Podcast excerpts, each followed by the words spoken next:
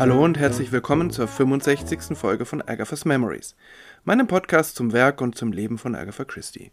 Mein Name ist Manuel Kronast, ich freue mich sehr, dass Sie dabei sind, dass ihr dabei seid. Wir bewegen uns immer noch äh, in, durch das Jahr 1927. Genauer gesagt sind wir im Februar 1927 und da erscheint im Pearsons Magazine eine ungewöhnliche Kurzgeschichte von Agatha Christie. Okay, das habe ich in den letzten Folgen immer wieder gesagt, denn eigentlich erscheinen in diesen Jahren aus heutiger Sicht lauter ungewöhnliche Kurzgeschichten von ihr.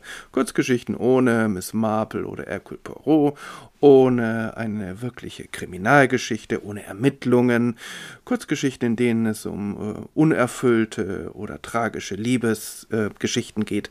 Äh, also all das ist in diesen Jahren sehr weit verbreitet und ähm, ja, es ist ganz spannend, wenn Agatha Christie nur in den 20er Jahren geschrieben hätte, dann hätten wir heute eine völlig andere Sicht auf sie. Sie wäre wahrscheinlich heute dann eher vergessen, aber ich finde, ihr Werk wäre nicht weniger interessant gewesen. Aber natürlich ist super, dass sie nicht einfach ähm, 1929 oder 30 aufgehört hat zu schreiben. Also eine äh, ungewöhnliche Kurzgeschichte, ich bleibe trotzdem dabei, denn ähm, der Herausgeber der Zeitschrift äh, Pearsons Magazine zieht eine Parallele zu Agatha Christie's Leben. Er behauptet nämlich, die Kurzgeschichte The Edge, der deutsche Titel ist Gratwanderung, sei just before this author's recent illness and mysterious disappearance geschrieben worden. Also, äh, kurz bevor sie krank geworden und dann auf geheimnisvolle Weise verschwunden sei. Äh, okay, das war wahrscheinlich ein ähm, sehr verkaufsfördernder Text, aber ich kann mir vorstellen, dass Agatha Christie sich sehr über diese, diese Sätze geärgert hat. Ihr war nämlich ihre Privatsphäre sehr wichtig. Und vielleicht war das ein Grund dafür, dass sie meines Wissens nie wieder eine Geschichte in diesem Magazin veröffentlicht hat. Aber man muss natürlich zugeben, dass es auf den ersten Blick durchaus Parallelen gibt zwischen dem Inhalt dieser Geschichte und Agatha Christie's ähm, Problemen ihrer Krise äh, Ende 1926. Die Geschichte erzählt von Eifersucht und Ehebruch, aber auch von den Konsequenzen, wenn beides öffentlich wird. Okay, man kann sagen, damit enden die Parallelen schon, aber es bleibt natürlich die Frage, warum Agatha Christie ausgerechnet damals diese Geschichte geschrieben hat. Letztlich ist die Antwort auf diese Frage eigentlich nebensächlich. Denn das Interessante an dieser Geschichte ist etwas anderes. Äh, diese Geschichte dekliniert ein ethisches Dilemma durch, und zwar bis in die letzte Konsequenz, und sie stellt heraus, wie eng solche Fragen, also die Frage, was will man ans Tageslicht bringen, wie geht man mit der Wahrheit um, wie eng das mit der eigenen Persönlichkeit verbunden ist. Wie bei Agatha Christie oft üblich, besonders in diesen ersten Jahren, endet die Geschichte dann in Tod und Wahnsinn. Anders als in der letzten Folge, wo ich mich ja ziemlich herumgedrückt habe um die Beschreibung der Handlung, äh, kann ich das in dieser Folge nicht machen. Hier ist es unbedingt notwendig, zumindest die Grundkonstellation gut zu beschreiben. Diese Geschichte, die Edge, ist eine Dreiecksgeschichte, genauer eine doppelte Dreiecksgeschichte. Im Mittelpunkt steht Claire Halliwell, eine 32-jährige Frau, keine schöne Frau, wie es gesagt wird, aber sie ist sehr beliebt und in der kleinen dörflichen Welt ein entscheidender Faktor. Sie ist finanziell unabhängig, ohne Familie und an vielfältigen Stellen sehr wohltätig, eine Stütze der Kirchengemeinde. Agatha Christie beschreibt sie so. She was not beautiful, but she looked fresh and pleasant and very English. Everybody liked her and said she was a good sort. Sie war nicht schön, aber sie schaute frisch und hübsch und sehr englisch aus. Alle mochten sie und sagten, dass sie ein guter Mensch sei. Claire ist nun seit Kinderzeiten befreundet mit Gerald Lee, dem jetzigen Besitzer des örtlichen Herrenhauses. Die ganze Dorfgemeinschaft ist eigentlich immer davon ausgegangen, dass Claire und Gerald irgendwann einmal heiraten werden. Und Claire ist offensichtlich insgeheim auch davon ausgegangen, ohne dass das irgendwann mal thematisiert wurde. Aber Gerald heiratet dann jemand anderen, nämlich die wunderschöne Vivian Harper. Und an Claire nagt fortan die Eifersucht. Sie hat gegenüber Vivian einerseits ganz offensichtlich Minderwertigkeitskomplexe, denn Vivian ist schön und charmant und vor allem hat sie Gerald für sich gewonnen.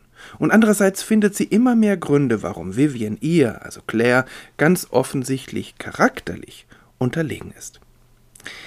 sie hat mit all dem nicht Unrecht. Vivian hat viele Fehler, sie trifft falsche Entscheidungen, sie ist äh, im Grunde ihres Herzens auch keine starke Persönlichkeit und wahrscheinlich auch nicht die richtige für Gerald, aber Claire stützt sich und stürzt sich auf diese Fehler, um ihre eigene Überlegenheit zu zementieren. Wie so oft äh, bei Agatha ist The Edge eine Geschichte über Frauen. Gerald, obwohl er eigentlich im Mittelpunkt stehen könnte, bekommt kaum Raum. Er wird nur sehr nebulös charakterisiert. Wir hören von ihm vor allem durch Claire und auch ein wenig durch Vivian. Vivian und vor allem Claire sind es, die Agatha Christie meisterhaft charakterisiert. Aber es ist keine vorteilhafte Beschreibung. Im Verlauf der Geschichte wird auch Claire immer unsympathischer und gleichzeitig merken wir, dass sie einfach nicht aus ihrer Haut herauskommt. Also man kann ihr ihre Handlungen natürlich vorwerfen, aber auf der anderen Seite ist sie ebenso gestrickt. Das ist eine sehr komplexe Charakterisierung, gefällt mir sehr gut. Ganz am Ende wird Claire mit einem Wort beschrieben, das sie weit von sich gewiesen hätte, nämlich self-centered, ich-bezogen. Gerald äh, verhält sich auch vielleicht nicht ganz klug. Er hat nämlich irgendwie das Gefühl, dass er gegenüber Claire etwas gut machen müsste, und deshalb lädt er sie häufig ins Herrenhaus zum Essen ein, und dort wird sie von Vivian verächtlich von oben herab behandelt, so als die ähm, der Trampel aus der Provinz, also das wird nicht so gesagt, aber äh, Vivian gibt das sehr subtil zu verstehen. Ja, auch Vivian ist keine wirklich sympathische Frau. Durch Zufall entdeckt Claire, dass Vivian ein Verhältnis hat. Und sie konfrontiert sie damit und bekommt aus ihr heraus, dass sie Gerald nur des Geldes wegen geheiratet hat, dass sie aber eigentlich in den verheirateten Ingenieur Cyril Haviland verliebt ist. Vivian verspricht, das Verhältnis zu beenden, wenn Claire Gerald nichts verrät. Nach allem, was wir wissen, hält Vivian dieses Versprechen, das Verhältnis ist beendet aber sie bleibt trotzdem in Claires Macht, die das sehr subtil ausspielt. Es macht die Sache nicht besser, dass Claire sich einredet, dass sie diese Machtspielchen nicht aus Egoismus spielt, sondern nur Geralds wegen, der ja doch etwas Besseres verdient hat, natürlich sie selbst. Für Claire ist es völlig egal, dass die Affäre nun zu Ende ist. Sie will Vivian dazu zwingen, Gerald alles zu gestehen. Also sie will, dass die Wahrheit ans Licht kommt. Aber Vivian will das nun gar nicht und so kommt es zur Katastrophe. Die Geschichte heißt ja Die Edge in der deutschen Übersetzung Die Gratwanderung und beides sind hervorragende Titel. Denn auf der einen Seite ist der Titel wörtlich zu verstehen, auf der anderen Seite im übertragenen Sinn.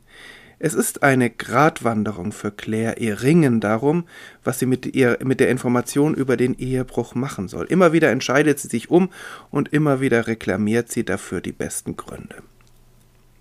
Claire ist ein sehr kirchlicher Mensch.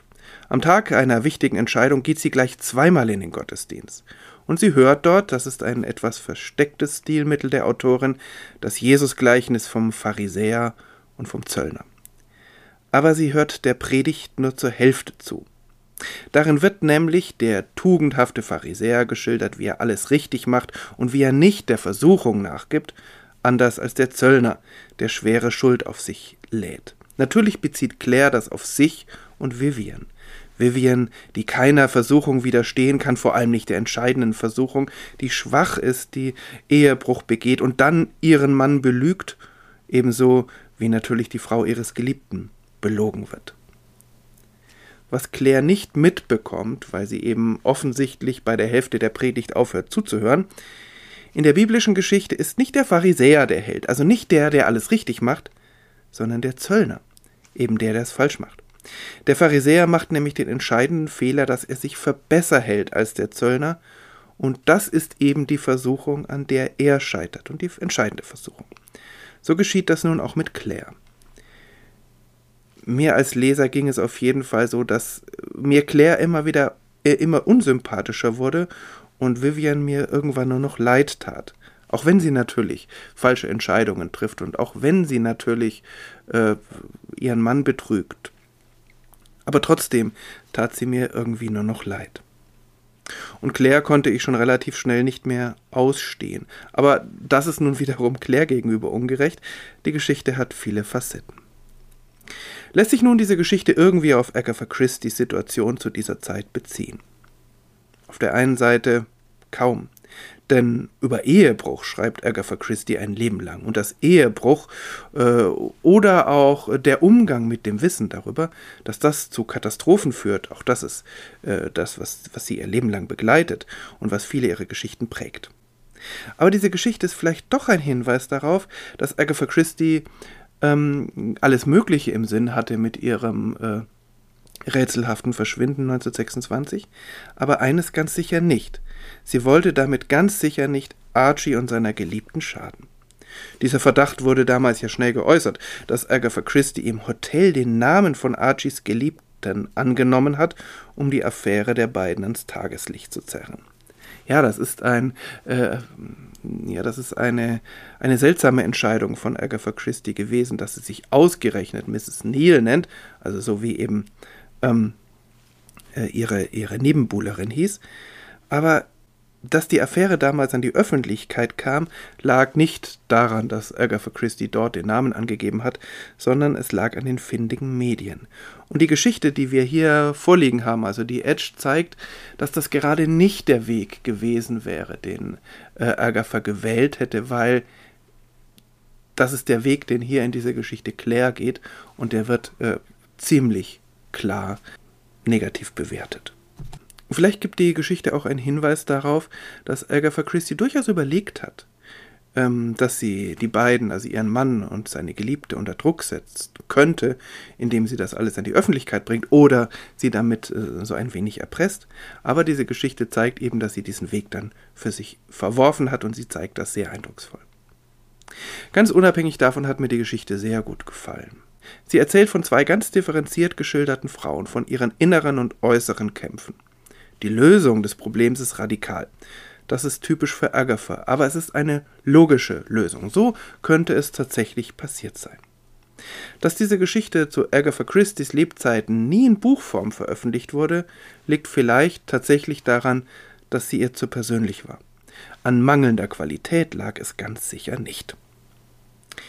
In der nächsten Folge geht es weiter mit der Miniserie um Mr. Satterthwaite und Mr. Quinn. Es hat mich gefreut, dass Sie dabei waren, dass ihr zugehört habt. Machen Sie und macht das auch gerne beim nächsten Mal oder abonniert gleich den Podcast, wenn noch nicht geschehen. Er ist auf den meisten großen Podcast-Kanälen zu finden. Bis dahin, alles Gute.